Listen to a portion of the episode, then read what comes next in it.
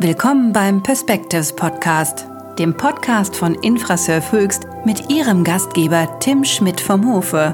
Der Chemie- und Pharma-Standort Deutschland ist im Umbruch. Kreislaufwirtschaft, Digitalisierung und New Work. Wo stehen wir bei der Transformation? Diese Fragen stellt er Experten. So liefert Infrasurf Höchst neue Impulse für alle, die die Zukunft der Branche mitgestalten wollen. Hallo Marc. Hallo Tim. Ich freue mich sehr, dass wir heute in einer neuen Episode des Perspectives Podcasts über ein sehr spannendes und zukunftsweisendes Thema sprechen werden, nämlich das Thema synthetische Kraftstoffe und das damit verbundene Ziel, oder vielleicht ist es auch nur eine Hoffnung, das äh, müssen wir heute mal ergründen, dass wir uns alle eben in Richtung einer emissionsfreien Zukunft bewegen. Und das ist ja ein sehr wichtiges Ziel und Ansinnen, was wir haben. Aber erstmal die Bitte an dich, dich in zwei, drei Sätzen unseren Zuhörerinnen und Zuhörern einmal vorzustellen. Erstmal danke, dass wir hier sprechen. Ja, Marc Misselhorn mein Name. Ich bin Geschäftsführer der Cafenia GmbH. Selber bin ich eigentlich Volkswirt und Politikwissenschaftler. Das heißt, ich habe mich mit den großen Fragen zunächst beschäftigt der Menschheit. Wie sieht Entwicklung aus? Wie misst man Entwicklung? Wie sieht Fortschritt aus? Ähm, mit Kindersterblichkeit, Armut und solchen Themen.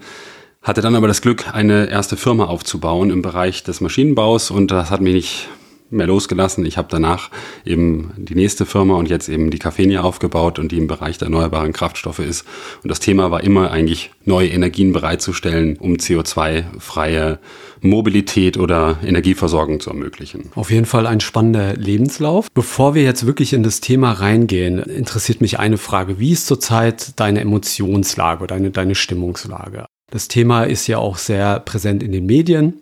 Macht es dich auch mal wütend, wenn zum Beispiel Parteien oder Politiker pauschal dem Thema eine Zukunft absprechen, was ja de facto auch passiert?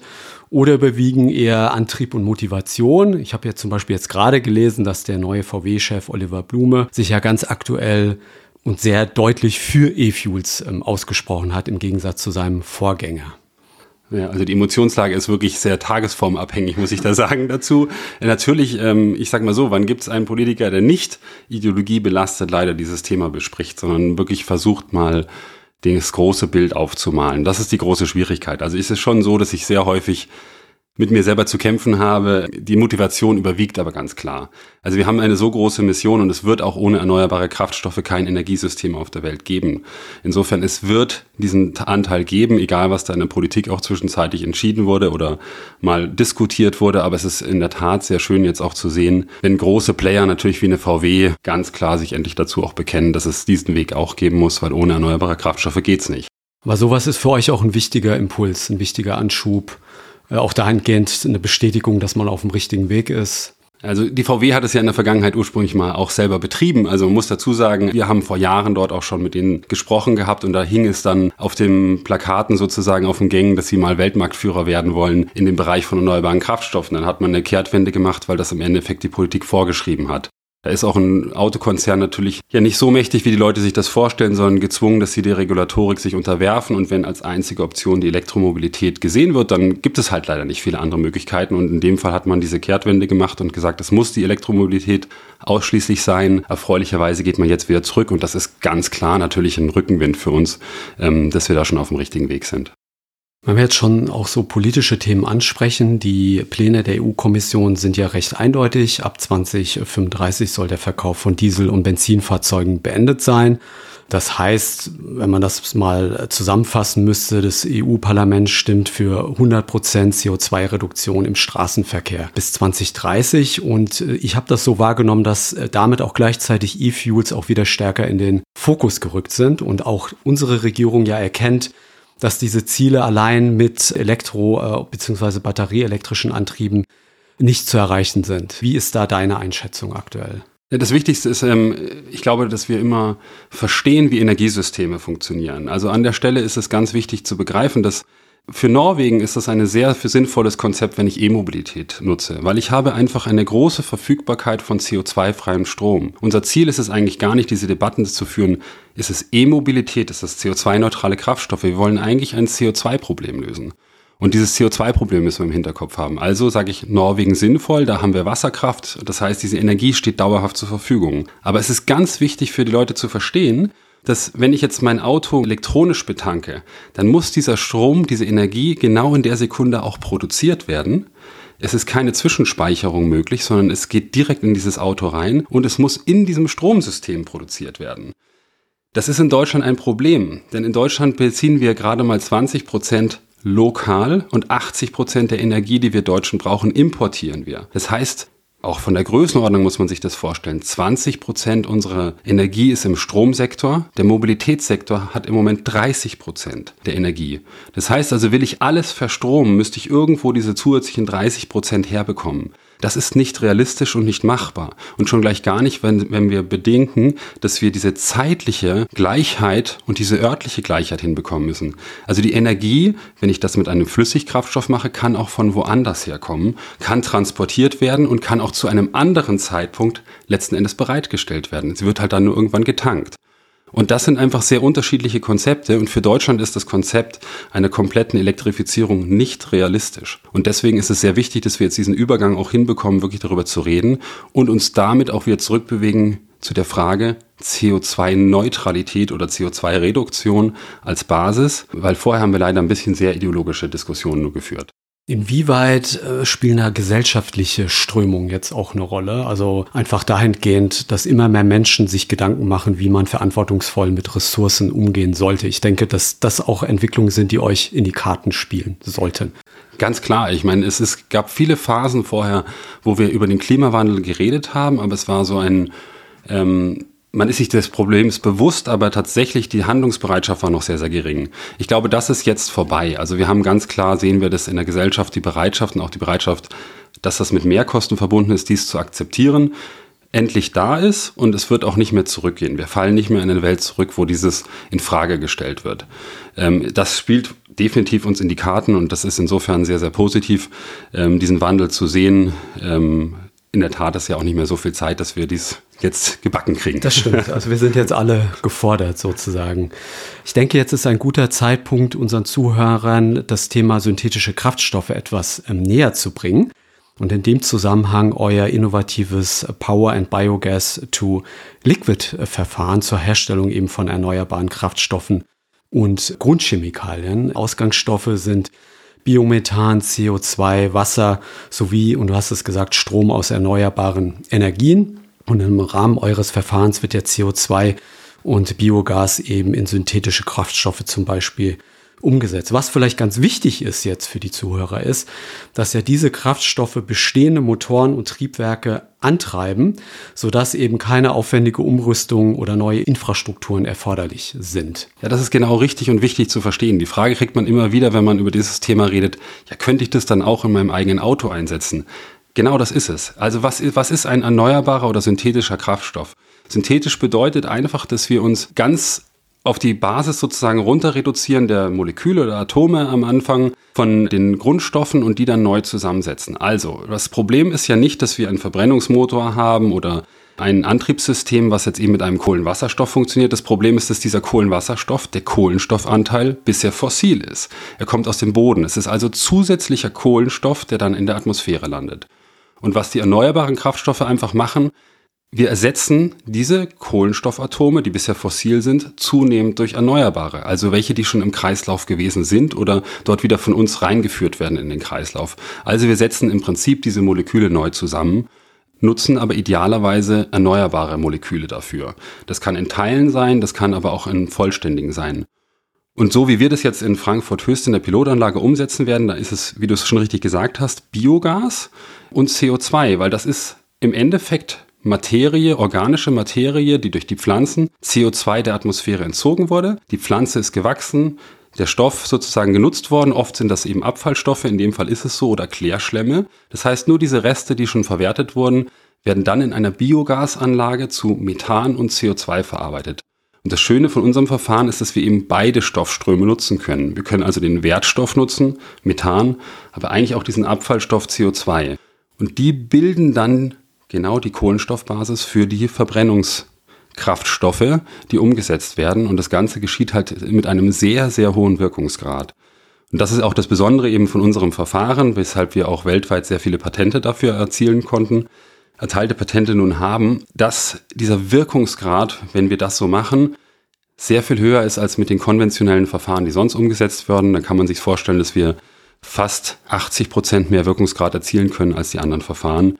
Also wirklich einen großen Schritt machen können und wollen das in Frankfurt jetzt halt zum ersten Mal demonstrieren. Wobei, ähm, da muss ich einhaken, der Wirkungsgrad wird ja oft auch von Kritikern sozusagen als ähm, Argument ins Felde ja. geführt, der äh, ein wenig gegen E-Fuels spricht. Also sprich 20 Prozent kommen nicht im Motor an. Aber du hast es jetzt gerade relativiert. Wie muss man mit so Punkten umgehen? Ja, also ich glaube, ähm, da ist eine ehrliche Debatte einfach notwendig. Ein E-Auto, wenn ich die Möglichkeit habe, das ist wieder diese Situation Norwegen sozusagen, ich habe diese Energie zur Verfügung, ich kann die nehmen, sie ist dauerhaft da, dann würde es überhaupt keinen Sinn machen, einen erneuerbaren Kraftstoff oder ein E-Fuel herzustellen. Denn das hat natürlich einen geringeren Wirkungsgrad. Ich habe noch eine Konversion, ich bringe es dann in den Verbrennungsmotor. Das ist aber nicht, was irgendjemand machen will sondern wir reden von der Situation, dass ein Land nicht genügend Energie lokal erneuerbar bereitstellen kann und möchte jetzt Energie importieren. Dann ist diese Effizienzdebatte natürlich hochgradiger Schwachsinn. Denn in, an dieser Stelle versuche ich zwei Dinge miteinander zu vergleichen. Energie, die lokal verfügbar ist. Wenn diese Energie aber gar nicht lokal verfügbar ist, dann brauche ich auch nicht über ihren Wirkungsgrad zu reden. Es geht darum, sie transportierbar, speicherbar und damit sozusagen auch importierbar zu machen. Und das bedeutet eine Sicherheit auch zu geben für ein System, denn ich kann diese Energie zu jedem Zeitpunkt abrufen. Und darüber müssen wir reden. Das heißt also, wir verschmelzen hier oft Debatten, die eigentlich inhaltlich nicht sonderlich viel Sinn machen. Dann ist ja der Podcast wirklich ein gutes Format, auch mal so einen Punkt zurechtzurücken ja. von, von deiner Seite. Also im Zentrum des von dir beschriebenen Verfahrens steht ja die, die Herstellung des Synthesegases oder ja. das sogenannte Syngas mittels der Fischer-Tropsch-Synthese und äh, kleiner Werbeblock. Wir haben ja von Infrasurf hier einen wirklich ganz guten Erklärfilm gemacht, der auch auf unserem YouTube-Kanal verfügbar ist, für den, der da mal reintauchen will. Und die Methanol-Synthese. Vielleicht kannst du darauf ganz kurz mal eingehen. Ja, im Grunde genommen hat man sich schon frühzeitig Alternativen zum Erdöl überlegt. Also das heißt, die Fischer-Tropsch-Synthese ist nichts Neues. Sie wurde in den 30er Jahren in Deutschland entwickelt, wie es man ähm, auch im Erklärfilm sehen kann. Damals war der Gedanke, dass man Kohle durchaus als Basis nehmen kann, um Kraftstoffe herzustellen.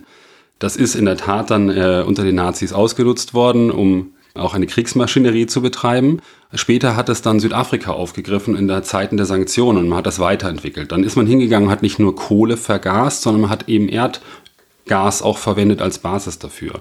Das Schöne sozusagen an dem Verfahren ist, dass wir aber auch jede andere Form von Kohlenstoff und Wasserstoff sozusagen nutzen können und in dem Fall auch ganz erneuerbare Quellen, um das Verfahren zu nehmen, um jede Form von Kraftstoff, also ein Diesel, ein Kerosin, ein Benzin zu produzieren. Man kann das nicht selektiv, das ist immer eine Mischung, das heißt, man kann nicht nur einen Flugkraftstoff herstellen, sondern aus dieser Fischer-Tropsch-Synthese kommt eben ein Gemisch raus, so wie das eigentlich auch heutzutage bei einem Rohöl ist. Wir müssen das destillieren und wir müssen daraus dann eben verschiedene Fraktionen holen, die in den einzelnen Verkehrsträgern einzusetzen sind. Das ist aber Synthesegas, muss man sich eben vorstellen, was in einen solchen Fischer-Tropsch-Reaktor reingeht, ist nur die Basis. Das ist einfach eine Mischung aus Kohlenmonoxid und Wasserstoff, also die kürzeste Kette. Das heißt, es sind wirklich die Option, von da an auch andere Synthesen hinten dran zu setzen, beispielsweise eine Methanolsynthese. Und die Methanolsynthese nutzt jetzt sogar auch noch den Sauerstoff, der in dem Kohlenmonoxid ist und kann damit einen genauso flüssigen Energieträger, der aber in der Chemie viel Anwendung findet, nutzen, bereitstellen. Theoretisch sind da auch noch ganz andere Synthesen möglich, so dass wir sagen können, wir können im Endeffekt mit dem Verfahren, mit diesem Synthesegas nahezu jede Chemikalie oder die Basis für jede Chemikalie auf der Welt liefern und damit erneuerbare Moleküle in sowohl Kraftstoffe als auch in Chemikalien bringen. Was ich jetzt raushöre, um das ein bisschen zusammenzufassen, die Vorteile von Power and Biogas to Liquid. Also ihr nutzt den, äh, nutzt Biogas als gesamten Stoffstrom, senkt den Bedarf an erneuerbaren Strom, senkt die Herstellungskosten und produziert letztendlich Kraftstoff mit einem extrem niedrigen CO2-Fußabdruck. Das ist so. Also die große Chance mit dem Verfahren ist, wie gesagt, den Wirkungsgrad hochzubringen, weil wir keinerlei Nebenprodukte auf dem Weg dahin haben. Das ist eine Besonderheit. Es ist aber der zweite Aspekt natürlich, wie komme ich an Wasserstoff? Das ist der eigentliche Energieträger und das ist das Besondere in dem Verfahren.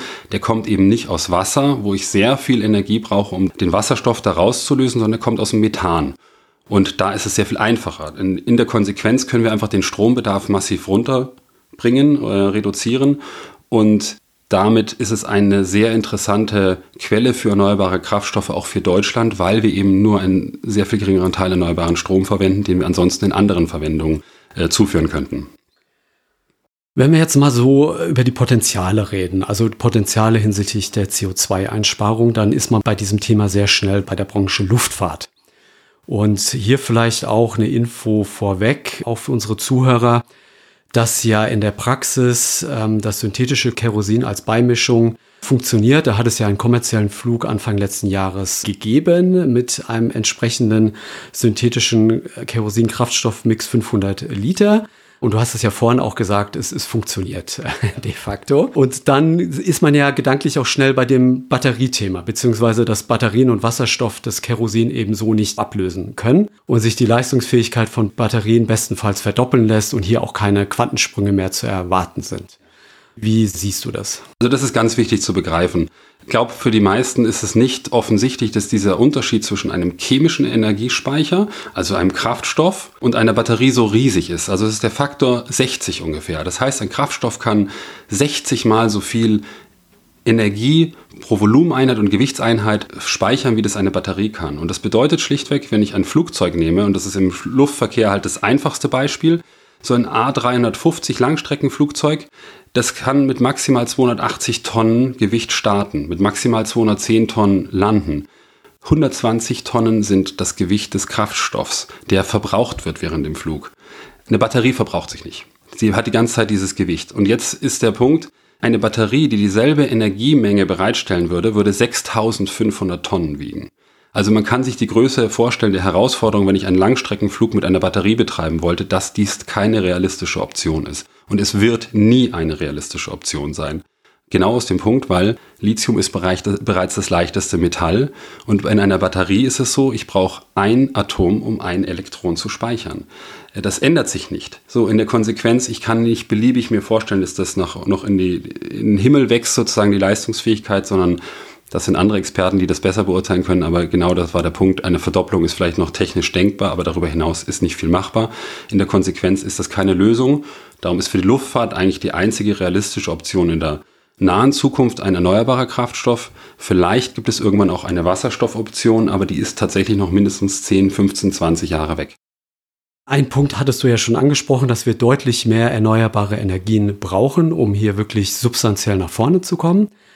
Und das andere Thema ist ja letztendlich, wenn wir jetzt mal über das Wasserstoff-Hub Hessen, Industriepark Höchst reden, mit Ineratec, Cafenia und vielleicht auch noch weitere Player, ist ja das große Ziel, zwei Prozent des Kerosinbedarfs am Frankfurter Flughafen mit synthetischen Kraftstoffen zu decken, wo der erste Impuls ja ist, ja, das ist ja nichts. Dann sagt aber Herr Bayer ähm, im ersten Podcast, das ist eine ganze Menge und wir müssen anfangen. Und wenn diese Technik funktioniert, dann wird sie skaliert, dann wird sie nachgebaut. Also von daher genau richtig. Ja. Also das ist so, wir dürfen da nicht naiv sein. Das sind einfach große Energiemengen, die wir da brauchen. Und zwei Prozent ist ein Riesenschritt. Das Problem, warum haben wir nicht schon viel mehr? Wir müssen uns angucken, weltweit sind 0,008 Prozent des Kraftstoffs in der Luftfahrt durch erneuerbare Kraftstoffe bisher bereitgestellt. Also nahezu nichts. Wir haben dies nicht. Warum? Es gab bisher den regulatorischen Rahmen nicht. Eine Beimischquote kann jetzt aber auch nur auf niedrigem Niveau starten, denn es braucht Jahre, diese Chemieanlagen zu bauen, zu vergrößern und die richtigen Größen zu bringen. Es wäre also nicht sinnvoll, eine noch höhere Ambition dazu erreichen. Das würde nur die Preise in die Höhe treiben. Würde mich wahnsinnig freuen, dann wären wir unglaublich reich. Aber das ist nicht sinnvoll an der Stelle zu tun, weil es einfach unrealistisch ist. Und das ist dann ein großer Schritt, da reden wir dann schon wirklich über sehr große Energiemengen. Und genau das ist der wesentliche Punkt. Wir müssen halt anfangen, diese Anlagen zu bauen und diese Anlagen jetzt hier vor allem zu testen und damit auch die Option zu schaffen, dass Investoren fertige, funktionierende Einheiten sehen, weil danach muss sehr viel Kapital mobilisiert werden, um das größer zu machen. Die Gründung von Cafenia war 2018 und dem ging eine sechsjährige Projektphase voran. Nimm uns noch mal kurz mit auf die Reise Cafenia. Ja, also es ist äh, tatsächlich eine sehr bewegte Reise gewesen über die Jahre hinweg und vielleicht nicht unbedingt Werbung für jeden, sein eigenes Unternehmen ähm, gründen zu wollen. Innovation ist nie eine gerade Linie und bei uns war es gewesen, ich habe damals mit einem Chemieprofessor zusammen, der diese ursprüngliche Idee hat, in 2010 die Vorgängerfirma gegründet und das hat einige Zeit gedauert, bis wir dann einen Weg gefunden haben, den richtigen Partner gefunden haben, um diese Idee weiter fortführen zu können. Zunächst war es ja in einem Ideenstadium. Und damals war die Welt auch noch eine ganz andere. Da sind wir noch nicht, ähm, was den Umweltgedanken anging, mit der Klarheit und dem Determinismus unterwegs gewesen. Und es hat ungefähr ein Jahr gedauert, dann haben wir es geschafft, damals eine Kooperation mit Lufthansa aufzubauen. Lufthansa hat dann mit uns gemeinsam ein großes Entwicklungskonsortium aufgebaut und wir haben jahrelang eigentlich sehr gut entwickelt, aber so wie es halt ist, wenn man mit Konzernen zusammenarbeitet, es gibt halt auch Veränderungen in der Konzernpolitik.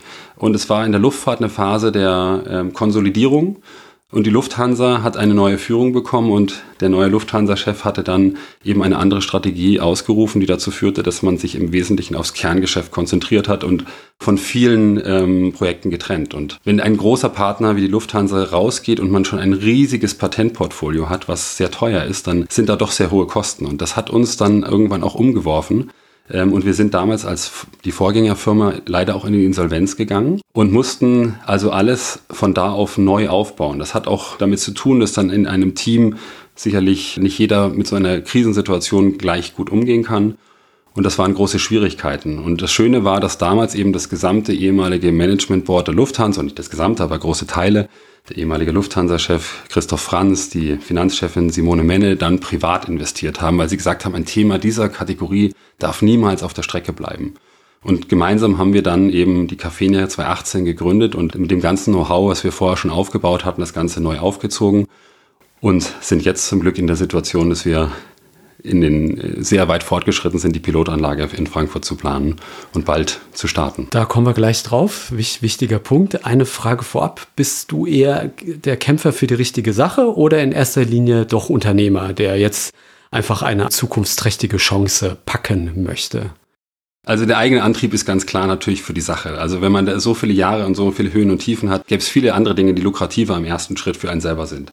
Wenn man nicht wirklich daran glaubt, dann passt das nicht. Und das Schöne ist, dass das meine Investoren genauso sind. Aber gleichzeitig, es geht nicht darum, dass wir jetzt hier nur eine schöne Welt versuchen zu kreieren. Am Ende des Tages ist es ganz klar eine Unternehmung. Sie muss sich tragen und dieses Unternehmen muss Geld verdienen. Das haben wir unseren Investoren versprochen. Das ist natürlich das Ziel. Aber wenn man durch so lange Strecken geht, das ist nicht zu machen, allein mit dem Wunsch, einfach viel Geld zu verdienen. Was kannst du uns von der Pilotanlage im Industriepark Höchst berichten? Ja, also der Weg dahin, da sind viele Lerneffekte, die man auch hat. Für uns auch in der Technologie nochmal Verbesserungen in den letzten äh, Monaten, die wir erreichen konnten. Wir sind im Moment in der Phase, auf einen Förderbescheid noch zu erwarten seitens des Bundes, damit wir endgültig starten können in die letzte Phase der Vorbereitung. Das ist das sogenannte Detail Engineering. Da wird dann sozusagen bis auf die jede Schraube die Anlage hinaus konzipiert. Das sollte jetzt im November der Fall sein, der Start. Und dann können wir im ersten Quartal nächsten Jahres mit dem Bau vor Ort beginnen. Die Vorbereitungen laufen auf absoluten Hochtouren und im Moment sind alle eingespannt. Und wir natürlich in freudiger Erwartung, dass es dann nächstes Jahr endlich mit dem Bau losgeht. Der Industriepark höchst vermutlich ganz bewusst gewählt, aufgrund der vorhandenen Infrastruktur, Genehmigungsverfahren, äh, Medien, Energieversorgung, Infrasurf als Partner, hoffe ich. Definitiv, definitiv. Also das muss man sagen, das ist ein langer Prozess. Wir haben schon zu Lufthansa-Zeiten uns in Deutschland ganz viele Standorte angeschaut. Und am Ende des Tages haben wir gesagt, der mit Abstand beste Standort ist tatsächlich Infrasurf. Das, was du schon gesagt hast, viele Aspekte, was einfach am Standort geboten wird, ist eine sehr zentrale Lage. Ist auch eine wundervolle Situation, dass wir eine sehr große Biogasanlage mitten in einem Industriepark haben. Es ist natürlich die Nähe zu dem Flughafen Frankfurt auch, die bemerkenswertes und Chancenpotenziale bietet.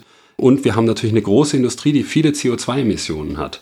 Und das ist für uns ein wesentlicher Punkt, also als weitere Perspektive, dass wir eine Option schaffen wollen, dieses CO2 nutzbar zu machen.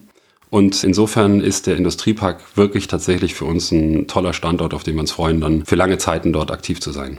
Wir brechen das jetzt mal kurz auf mit den angedrohten Begriffen und du sagst immer mal ganz kurz und schnell, was dir spontan einfällt. Tesla. Innovator, großer und ähm, bemerkenswert, was da in kurzer Zeit auf die Beine gestellt wurde. Die Grünen. Leider noch immer viel zu ideologisch, um das Thema Klimaschutz wirklich erfolgreich, äh, nicht zu bekämpfen, sondern in dem Fall erfolgreich zu gestalten. Fliegen im Jahr 2040. Sehr ähnlich wie heutzutage, nur mit sehr viel geringerem CO2-Footprint. CO2-Staubsauger. Sinnvoll zu entwickeln, allerdings Fokus sollte auf die großen Emitter jetzt liegen. Diesel. Quelle für viele Antriebe auch noch der Zukunft. Net Zero 2050. Wird so wahrscheinlich nicht zu erreichen sein. Kommen wir nochmal zu Ineratec. Ja. Auch ein, ein wichtiges Startup im, im Industriepark Höchst. Nach meinem Verständnis sind es zwei Anlagen, die gebaut werden, wo es aber in der Tat Synergien gibt. Was sind das für Synergien? Sind das jetzt eher theoretische Geschichten oder ist das schon konkret oder, oder wie, wie muss ich mir das vorstellen? Weil Synergien ist ja oft so, man spricht sehr oft über Synergien, Aber sie zu heben, das, das ist ja immer die. Ja, das ist manchmal in der Praxis gar nicht so leicht, einfach weil man Projekte, auch geförderte Projekte voneinander irgendwie abgrenzen muss und so weiter. Um das einzuordnen, Ineratec macht einen Prozess, wo wir eben im Wesentlichen strombasiert die Energie bereitstellen. Und am Ende des Tages ist das Endprodukt aber das gleiche. Das heißt also, wenn wir die gleiche Fischer-Tropsch-Synthese benutzen, und das kann zum Beispiel Neratec, wir haben bisher keine Erfahrung in Fischer-Tropsch-Synthese, sondern wir liefern sozusagen den Weg zum Synthesegas. Und Ineratec hat einen anderen Weg zum Synthesegas. Ineratec macht aber eben auch Fischer-Tropsch-Reaktoren. Das heißt, allein schon da gibt es die Möglichkeit, dass beide Technologien schlichtweg sofort verbunden werden und ein Teil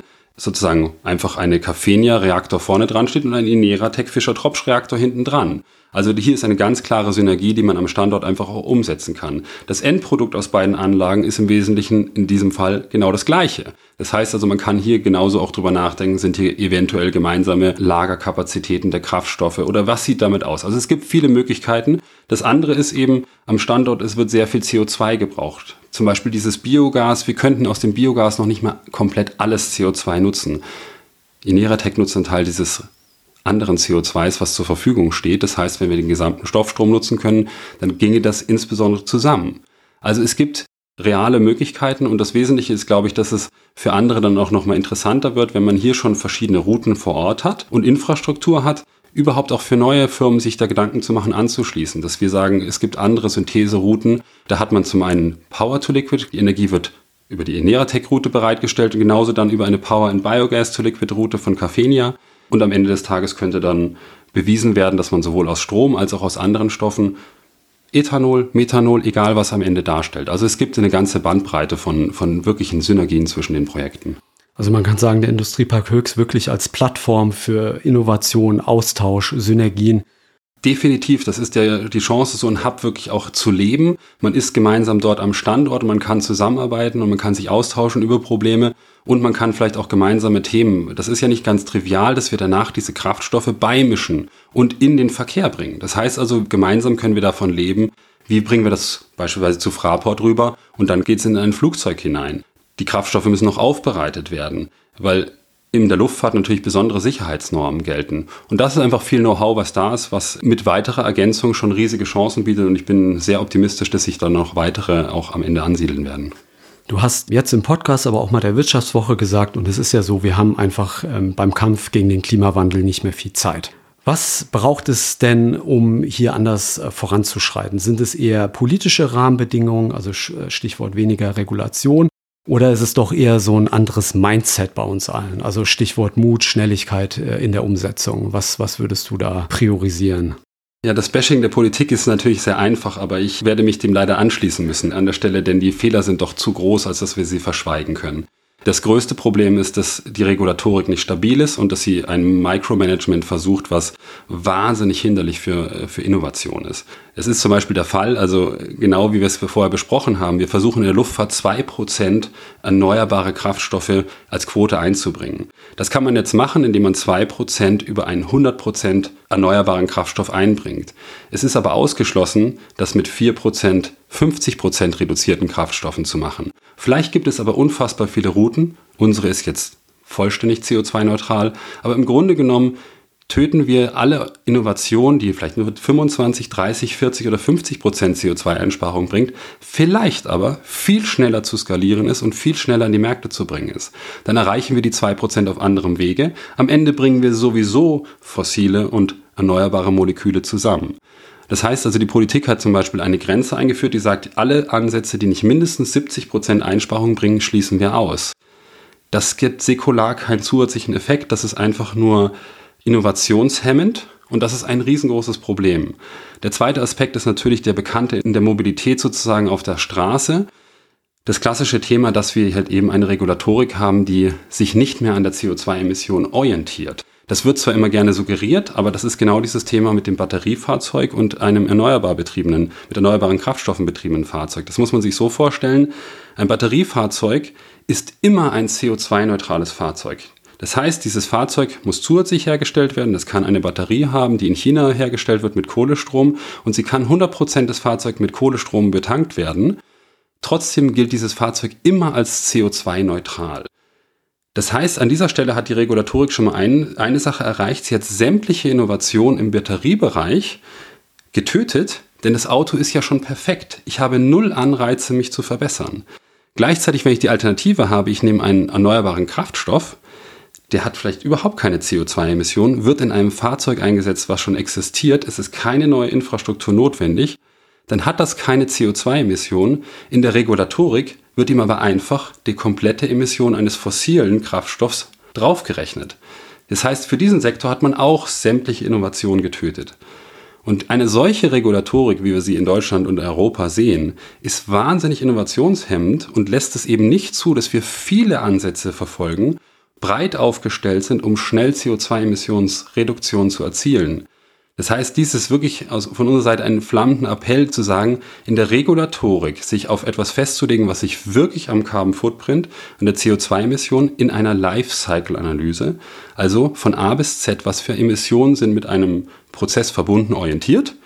Und das müsste normalerweise die Basis sein, ist es aber in keinster Weise. Und insofern ähm, ist die Regulatorik so fehlgeleitet bei uns, dass da natürlich der mit Abstand der größte Hebel ist, um Fortschritt zu erzielen. Die Menschen wollen. Ja, wir sind leider schon am Ende des Podcasts angekommen und deswegen nochmal eine letzte wichtige Abschlussfrage. Wo siehst du das Thema in zehn Jahren? Was kann Cafenia beitragen und was möchtest du vielleicht noch so als Message den Zuhörern mit auf den Weg geben?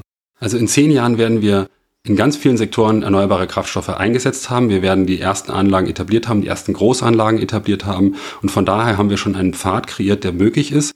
Das heißt, ich glaube, dann ist klar demonstriert, dass das eine Lösungsoption ist. Und wir bei Cafenia sehen uns als einen wesentlichen Player auf diesem Gebiet, dass wir nicht nur für Deutschland, sondern für ganz viele unterschiedliche Standorte einen Lösungsansatz bieten, um CO2-neutrale, aber auch CO2-reduzierte Kraftstoffe zu produzieren. Und ich glaube, das Wesentliche ist mitzugeben bei diesem Klimaalarmismus, den wir hier im Moment betreiben, dass wir an manchen Stellen man etwas ruhiger werden. Wir können dieses Problem nicht in ganz kurzer Zeit lösen. Das ist ein Generationenprojekt, was wir hier haben. Aber wir können, wenn wir jetzt die richtigen weichen Stellungen kreieren, dieses Problem definitiv lösen. Also langfristig gesehen wird die Welt CO2-neutral werden. Das schaffen wir. Da kann man durchaus optimistisch sein. Vielen, vielen Dank für das spannende Gespräch. War mir eine sehr große Freude. Herzlichen Dank. Mir hat es auch Spaß gemacht. Dankeschön.